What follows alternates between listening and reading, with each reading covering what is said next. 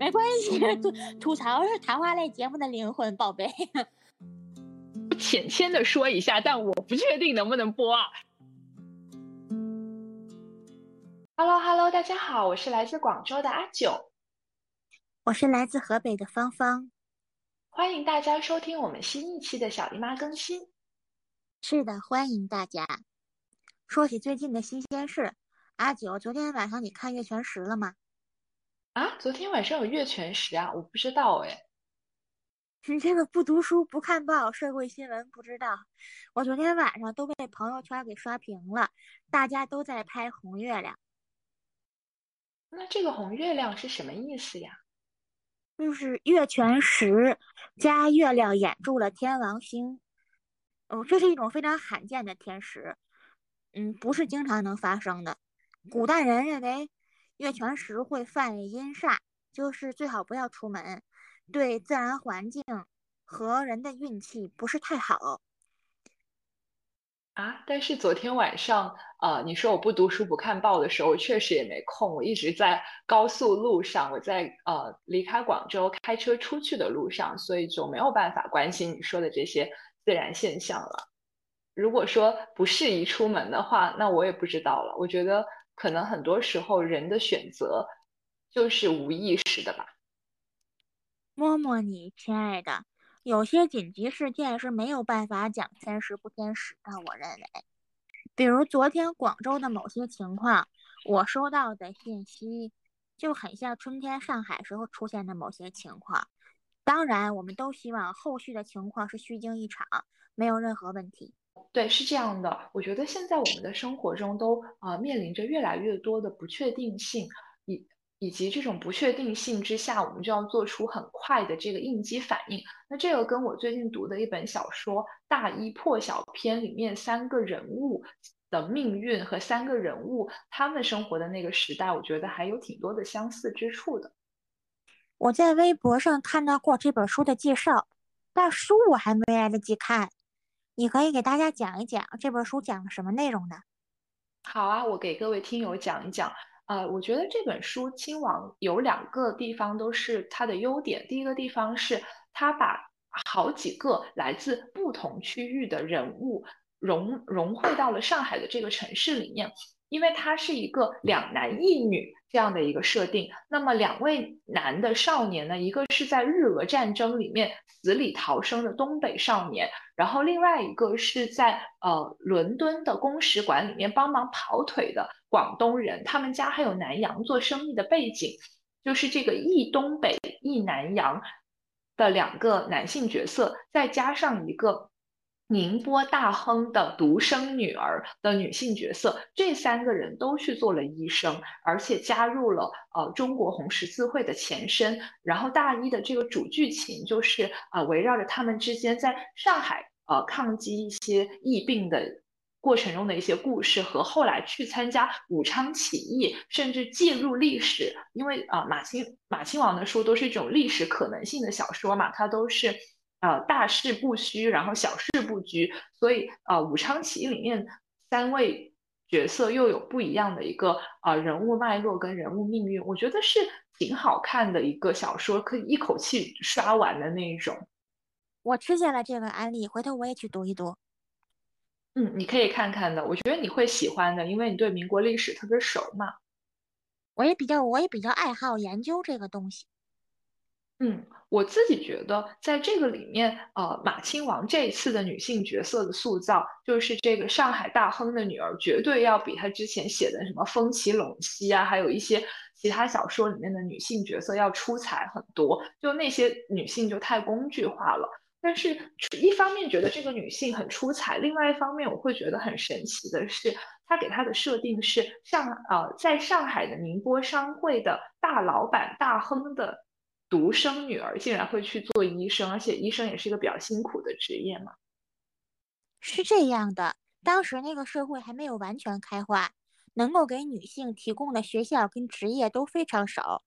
如果一个女性她不是矢志社会革命，只是想做一个职业女性，为社会做一部分贡献的话，那么她的职业选择基本上除了女教师、女校长都是女校的啊。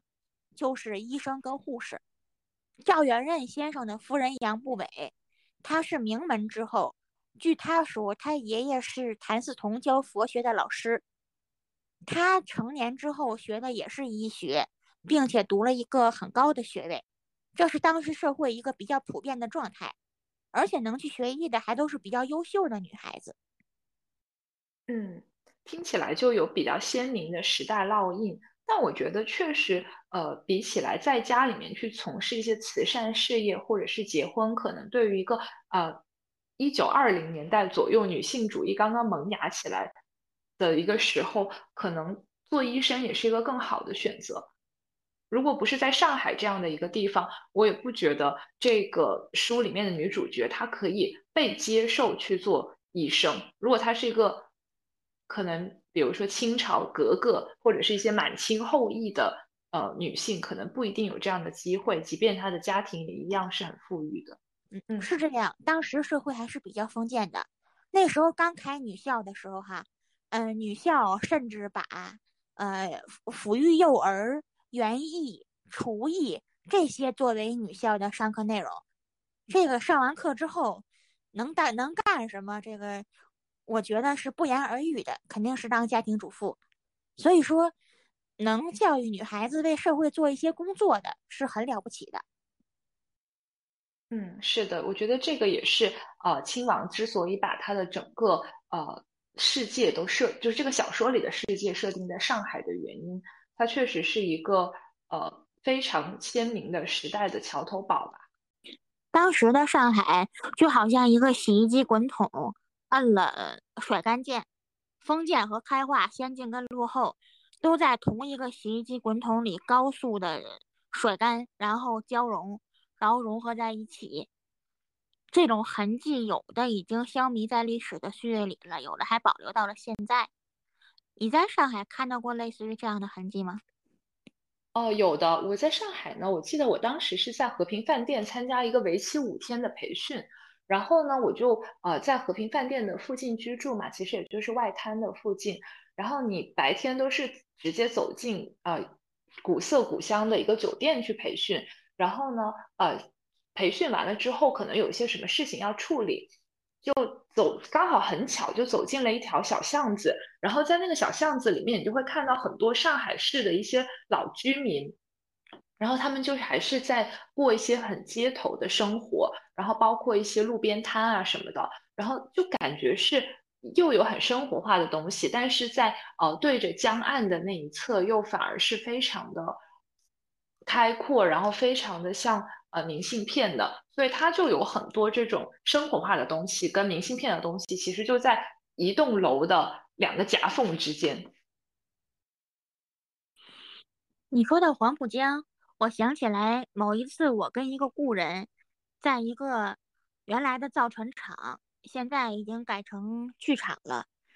我们在旁边散步，旁边就是黄浦江，听着黄浦江滚滚荡荡的涛声，我想起了一个学堂乐歌，我很熟悉的，叫《扬子江》。《扬子江》的歌词是这样的：呜呜呜，汽笛一声飞出黄歇浦，吴淞公共新商埠。江门开一所，炮台旧址无，江底空余江底空余活沙铺。西北转舵，回望三十六里烟模糊。这首这首歌里边有一句话叫“奋斗兼修养，转瞬十年国自强”。他可能写的既是上海当时的繁华景象。但是呢，因为上海这种繁华是由于国家产生了危机而造成的，里面有一种无奈感。奋斗兼修养，转瞬十年国自强，是真的非常豪迈的说出了当事人的期许的。而这一切都被上海忠实的记录了下来。所以上海真的是一个无论是文化和政治，当时都是高度发达的地方。嗯，是的，我记得当时上海的文化很发达，应该算是。呃，整个民国时期，大家一讲到民国这段历史，就会想到两个城市，可能一个是上海，一个就是香港吧。确实，当时很多人文荟萃、文化名流都聚集在这两个地方，这两个地方相对程度比较开放。嗯，对的。但是我觉得在文化产品的打造跟打磨上，呃，那个时候的香港还是远不及上海的，因为港英政府跟呃上海这种就是多个租界并立的情况还是不太一样吧。我们来讲一讲上海的文化。我对其他的可能没有你了解，但是京剧还好。当时上海呢，京剧市场是比较发达的，而且发达的非同一般。什么叫非同一般呢？我自己感觉是因为上海的文化产业当时比较发达，各个剧种啊、电影啊，就都是很发达，所以内卷的很厉害。京剧因为大家口袋里面的钱应该是有限的。就是我一个作为一个消费者，我这个月可能要花在这些文化产品上的钱就是这一百块钱。那可能要是在北京的话，这一百块钱都用来泡茶馆看京剧，但是在上海又有戏剧，还有一些话剧，又有电影，特别是好莱坞电影的冲击，那肯定对于从业人员的要求更高嘛。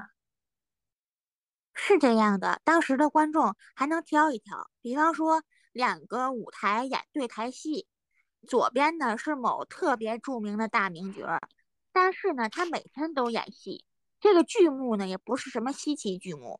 右边这个剧场是某演员，他不怎么出来演戏，那他肯定毫不犹豫的去找那个不怎么出来演戏的了，不管另外一个剧场是一个多么大的演员唱的多么好。所以说上海。内卷严重到大家一定要想出新的点子来吸引观众。有的人是唱的很好的了，比如周信芳先生，但是包括周信芳先生在内的人，他们也会想一定的办法。有的是推出舞台电视连续戏，就是没有电视啊，就是舞台连续戏，就是他们白天就找到某些小说或者报纸上的连载小说呀，或者是古代小说。就编出一个脚本来，然后大家晚上就唱，有机关布景，有大美女，大美女穿着丝袜跟玻璃裙子。哎，我记得我看过照片呢，就是那个戏好像是叫《封神榜》，对不对？还穿着玻璃丝袜呢。是的，那个也呃，那个著名的演员叫小杨月楼。对，我觉得他们当时就在打造上海人的权力的游戏，给上海人看的权力的游戏。应该也会出现像全游那样烂尾的事件吧？就是编着编着编到第六季的时候，垮啦一下烂尾了啊，挺多的。如果观众不爱看了，马上就烂尾，它就是市场的选择。对，说明市场当时还是高度发达的嘛。包括你说到京剧，我就想起粤剧的有一个剧目叫《祥林嫂》，也是很有名的，是袁雪芬老师的剧目。我觉得要是没有上海这样的一个。文化氛围，呃，怎么可能作为一个专门讲养就是男女情爱啊，或者说一些露头戏的一个戏曲，它去改编一个独角戏，一个以一个女人为主的一个独角戏？我觉得要没有上海的这个票房，可能也没有办法支撑袁雪芬去做出这个选择。而且他这个选择是很冒险的，这个戏是一个很有深刻思想性的戏。他可能做在做之前根本就不会想到说这么有深刻思想性的戏会有那么多人喜欢看，是比较冒险的、很大胆的行为。对，当时袁雪芬老师确实是呃在粤剧改革上走的比较前，但是她票房号召力确实也很强。因为张爱玲编剧的电影《太太万岁》里面一开始就是讲陈呃这那个媳妇儿她婆婆的寿诞。然后呢，就说要请这个爱看绍兴戏的婆婆去看绍兴戏，然后呃，当时就挑说呃袁雪芬这两天有什么剧目，他们在台词里就在讲说啊袁雪芬正在演祥林嫂，可见这个戏的演出频次还是很高的。确实是作为当时的一个流行事件上了电影，而且我对这个情节印象非常深刻。老太太正在愉快地讨论着绍兴戏，然后看看报纸，突然发现。他儿媳妇骗他说他儿子上那艘轮船发生海难了，老太太嘎一声就抽过去了。是的，我觉得上海，你想想这么多年前，这个戏是四六年的戏，在差不多七十年前就能有啊这种专门打造给女性看的、针对女性生活的戏，而反观七十年后的今天，我们还有很多剧还是在。一些很封建传统旧伦理的一个范围里面去禁锢人，我觉得真的是一种时代的，不能叫倒退吧，只能说每一个时代都有每一个时代它自己的痕迹。时代不是一个直的，时代像方便面一样是弯的，甚至在某一个时间节点变成环形。但是整体来说，它一定要向前的，我们要相信这一点。那是方便面的更新迭代也很快，从只有一个料包到现在有各种各样的风味跟口味。我给我妈妈吃满汉大餐，然后我妈妈问我满汉大餐还挺好吃的，多少钱？她准备常买。我说二十多，然后妈妈就不说话了。嗯，但我觉得对于文化产品来说。呃，没有人不想吃满汉大餐。如果我们只是给到非常单一的红烧牛肉，那么这个红烧牛肉的味道再好，大家也会吃腻嘛。确实是这样的。所以说，上海这种城市可能给我们很多的新鲜感。对于我来说是这样。对的，我觉得我第一次去上海的时候就给我印象很深。那个时候我才四岁，然后呃。整个改革开放也才刚刚走过了一段日子，所以我人生啊，当时去上海是为了接从日本打工回来中国的爸爸，然后我们当时就在上海呃吃了小笼包，我人生第一次吃麦当劳也是在上海，然后我还在上海玩了那种超大型的，就是碰碰车啊什么的，就我们那边当时还没有，以及我记得我在上海还喝了可口可乐公司的芬达，就还有挺多。在那个年纪，我觉得现在都能想起来的事情，应该算是印象深刻的事情。确实是我能够想象得到，这个对于一个小朋友的冲击力实在是太大了。嗯，等你长大以后，你第一次去上海大概是什么时候呢？呃，我是去看世博会。好巧，我第一次独立去上海也是去看世博会。妈呀，那我们岂不是在还不认识的时候就有？有可能是在同一个时空里面存在，同时空现在一个时髦的词儿。是的，是的。那你你讲讲呗，你当时为啥去看世博会？不过我记得那个时候人人都在赶时髦，好像有十万人还是一百万人来着，就是一个特别大、特别恐怖的数字，说同时出现在上海。有个很有趣的事情，其实我去上海看世博会不是为了看世博会。我是为了去看另外一个东西，是严兴鹏先生在上海天蟾剧院演出的京剧《曹操与杨修》，然后顺便看世博会。当时我才上大学一年级，十九岁。那你这个更值，毕竟世博会每年不同的国家都会举办嘛。但是严新鹏演曹阳，我觉得应该是绝版中的绝版。所以说那个时候，我毅然决然的决定从北京坐二十二小时慢车。到上海去，那是不是七月份就是八月份，天气非常非常热。我坐那趟慢车里，电风扇刚改成空调，那个空调的温度调得非常低，我半夜被冻醒了。大家经过安徽的时候，上来一个卖泡面的，都感觉像是得到了救星一样。然后等到我下了火车呢，上海的热度又让我感觉像汗毛孔张开了，衣服往里扎一样。就挺真的，真的是很热。然后当时在上海住在青年，你说的太生动了，我脑子里都能想象到一个文艺电影的那个画面。我对这件事情印象鲜明的，我当时穿的是什么上衣我都记得，实在是太热了。对，我觉得人的一生里可能有这样子美好回忆的时候不多哎。我觉得少女时代是无忧无虑的。那我本人虽然没什么钱，也是个吃喝玩乐小能手，在这个问题上，上海给我的记忆也是非常非常有趣和轻松的。比方说，上海这个城市都知道是比较繁华的，比较繁华的城市肯定是有一些高消费。我到现在还能经常在抖音跟快手上刷到说，比方说 N N 万元的。五星级或者超五星级宾馆一夜是什么样子的？基本上都是在上海。但是当年我去上海是住在南京路底的一家青年旅社，五十块钱一夜。然后当时穷学生嘛，然后吃的东西也都很便宜，什么拌浇头的面啦，什么条头糕啊、包子啊。我就是在上海爱上吃罗森的包子的。但是总而言之，我觉得上海这个城市有钱当然生活的很舒服，但是它给经济条件一般的人也提供了一个生活的空隙，也能生活的相对比较舒服。包括几次去上海，都是在一些比较小的店里吃到了比较可爱的东西。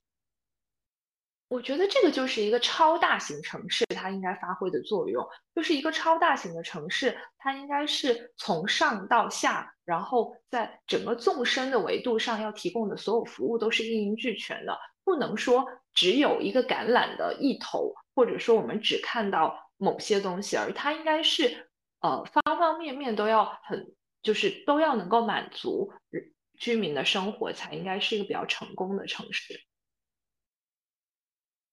是啊，希望这样的城市越来越多，就像上海一样。但我我其实自己想想，我都有点忘了我在世博馆究竟看了啥了。你还有印象吗？我在世博馆印象比较深刻的就是人们去排中国馆的预约券，因为中国馆的预约券是有限的，所以很多人坐在小马扎上顶着报纸或者坐着报纸来排这个预约券。卖报卖报纸和马扎的大发其财。另外一个就是，嗯，有些馆里面会发一些纪念品，这些纪念品里边有环保袋，嗯，也有比较可爱的手办，也有吃的东西。然后就有一些不知道从哪儿来的大爷跟大妈，不知道通过什么渠道，就经常来，嗯嗯，领一领这些手办。哦，好像是本地人，他们拿的票应该是就是那种卡是可以全程来的，就是为了增加人流吧。当时应该是人流已经太多了，不用再增加了。但是他们的确是给领纪念品增加了压力。对，我记得有很多馆，我去到的时候，人家已经会直接贴一个牌子出来，就写说我们这里已经没有了。对，我记得有一个馆叫日本产业馆。日本产业馆的手办是一个环保袋，然后我在上海坐火车回北京的时候，发现很多人人手一个日本产业馆的环保袋。那这不是挺好？人家想起的这个打广告的作用，没花一分钱就花了一些环环保袋，就已经做到了。大家都知道日本有什么产业了。确实是因为环保袋上画着一条鱼，我的印象深刻。是的。我觉得当时好像回想起来，也就是十二年前。但是十二年前，在我现在感觉，我觉得那个时候一直都是有一种向上的希望。包括在世博的时候，你会觉得说，好像所有东西都是很开放的，然后有不同的国家，有不同的地区，然后你你还能去很多的地方。应该是一零年吧。然后当时我还在国外读书，我当时好像还申请了要去俄罗斯游学，但由于种种原因，后来就放弃了去。就那个时候，你会觉得这个世界是平的，并不会有十二年之后的这种感觉。现在说起来，你就会觉得很玄妙。确实如此，恍如隔世吧。对，但是其实也就是一个人经历的很短的一段时间，因为大家的。我相信大家的那个听友们都是健康长寿的嘛。那其实十年、十二年说起来好像也就是一个生肖的一轮嘛。其实我们俩讲一些开心的事情，也实在是想给我们俩自己宽一宽心，因为生活是比较苦的。但无论如何，我们应当永远对生活保有希望。希望大家在各自的生活旅途上。都有一个能够喘息的瞬间。嗯，我们也希望可能再过十年，再过十二年，当我们回想起我们现在在经历的这些日子的时候，稍微能有一些幽默的、好玩的、有趣的记忆能够留下来。那好啦，我们今天的节目就大概也就絮絮叨叨说到这里啦。那。啊，也希望大家能够不用吝啬大家的评论，多多给我们评论哦。感谢大家能够听到这儿，咱们下一期再见。再见，拜拜，谢谢，拜拜。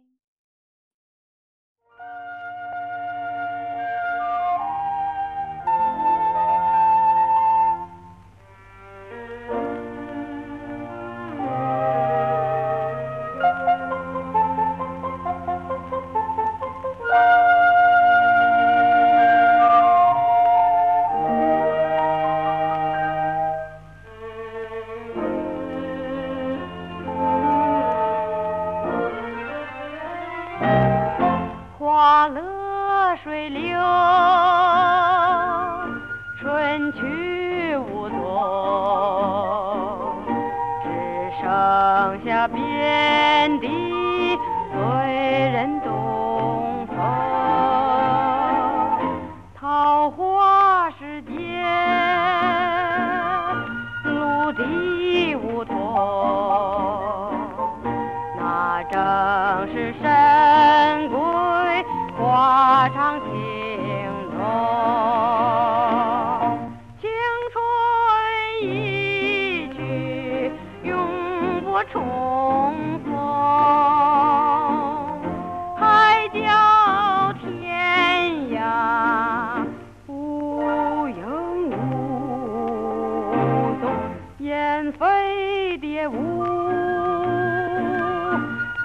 问几多